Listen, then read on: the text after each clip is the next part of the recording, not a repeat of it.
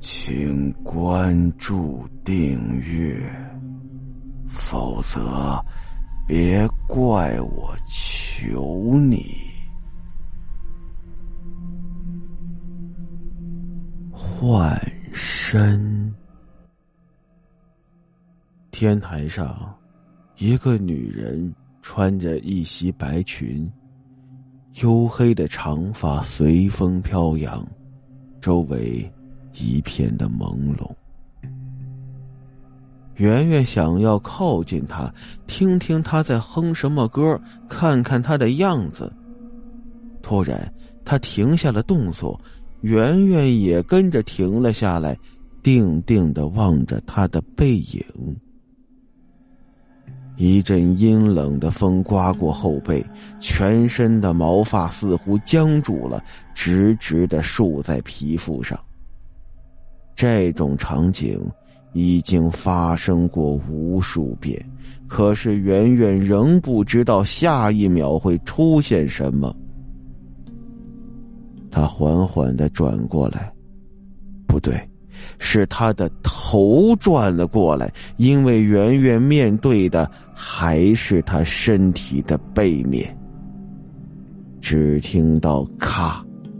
咔的声音，就像是骨头断裂似的。他的头扭了回来，额头上一个巨大的窟窿，里面的脑浆还在抖动，而下面几乎不能被称作是脸，就像是一滩被搅过的肉泥。原本应该是眼睛的位置，也是空空洞洞的。他张开不能被称之为嘴的黑洞，发出来的，竟然是一声猫叫。然后他纵身一跃，从天台飘下，圆圆竟然心疼的喘不过气来。当圆圆怪叫着惊醒过来，摸了摸脸，竟然又是一片的潮湿。每次从这个噩梦中惊醒，后面的竟不是恐惧，而是一阵阵的心疼。揉了揉昏昏沉沉的脑袋，看了看身边，老公李明已经上班去了。圆圆和李明是三个月之前结的婚，大学谈了四年恋爱，李明确实温柔。让圆圆无法自拔，所以大学一毕业，两人就义无反顾的结婚了。婚后也是一如既往的甜蜜，直到被这个噩梦纠缠开始，一切的美好都不真实了。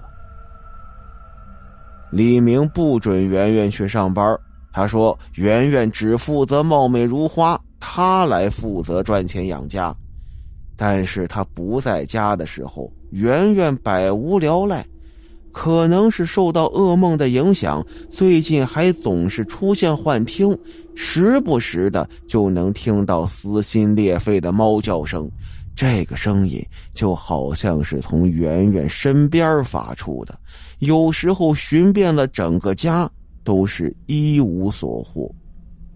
圆圆确定了，这就是从他脑袋里发出来的，但是他不想和李明说。每每想到李明下班啊，一脸的倦容，他就不忍心说出来，再烦李明了。可能圆圆的心态还是不够坚强。现在。他已经不光是能听到猫叫的声音了，他还亲眼看见了那个白衣女人走进了他的家，不是在梦里头，而是真真实实的出现在了圆圆的眼前。李明今天还没回来，也没给圆圆发信息，圆圆满心的焦虑呀。可是圆圆不想催他回来，估计他只是工作忙吧。黎明说过，他最爱的就是圆圆对他信任。李明不在的时候，圆圆的脑子里一声接着一声的猫叫传遍了整个空荡荡的家。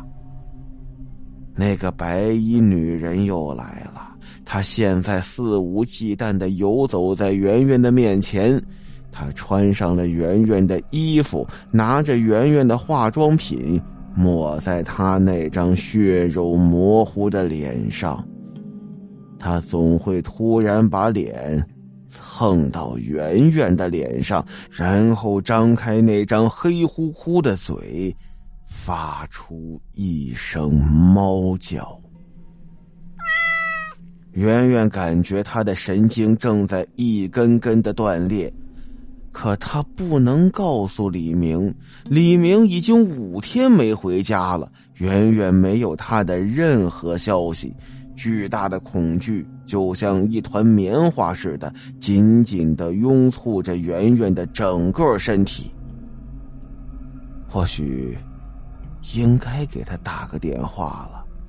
圆圆被自己的这个念头吓了一跳，老公五天没回来，自己竟然没想到打个电话找找他。颤颤巍巍的拨通了李明的号码。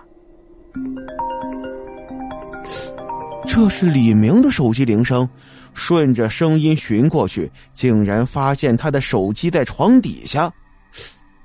他去哪儿了？他去哪儿了？整个脑袋嗡嗡作响啊！难道他离家出走，离我而去了？不可能啊！圆圆跌跌撞撞打开衣柜，李明的东西一件都不少。翻遍整个家，他什么都没带走，那他去哪儿了呢？一定是出事儿了，他不会一声不吭就离开的，一定是出了什么事儿了。好了，今天的故事到这儿，咱们下集再见。